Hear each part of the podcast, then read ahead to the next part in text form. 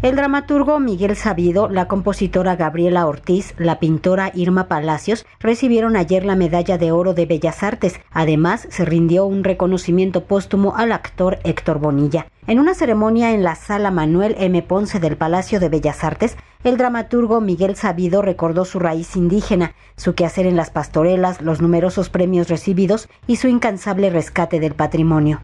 El sistema ceremonial de México genera gran parte de los intangibles culturales que refuerzan la identidad nacional y que algunos llaman mexicanidad. Por ello he luchado toda mi vida, por conservar el sistema ceremonial de nuestra patria, porque lo conozco y lo amo y lo disfruto.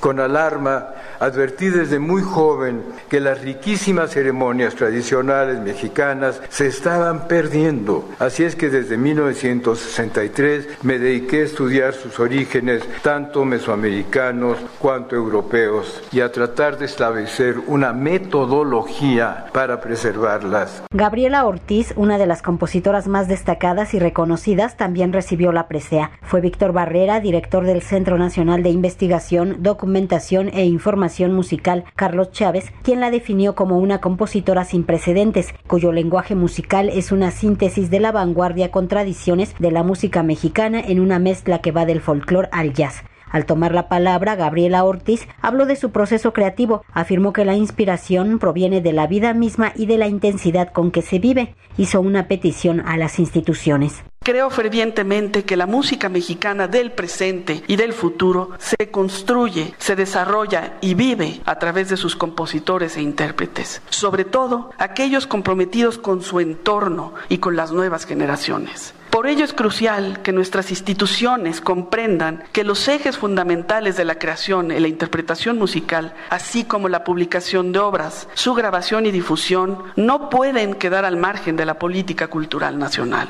Por último, pienso que la música debe tomar riesgos, hablar de su tiempo y no solo preservar el pasado. Fue el ensayista Jaime Moreno quien recorrió la trayectoria de la pintora y escultora Irma Palacios, una artista que dejó el medio bancario para dedicarse al arte abstracto, que comentó Irma Palacios tiene el fin de conmover.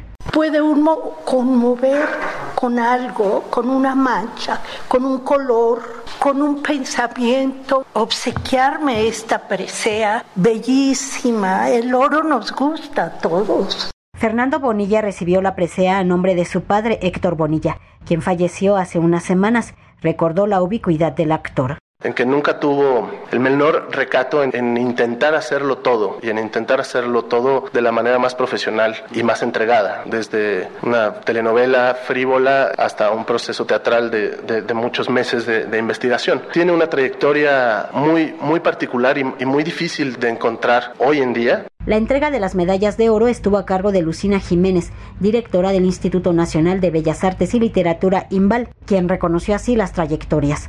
Son medallas que no se entregan año con año, sino que se entregan el latir de la vida artística y la contribución de sus protagonistas lo va exigiendo. Y a eso es que estamos respondiendo el día de hoy, haciendo la entrega de medallas de oro a estas cuatro grandes trayectorias, porque con su aporte, sin lugar a dudas, están haciendo y están haciendo que la memoria artística de México sea viva. Para Radio Educación, Verónica Romero.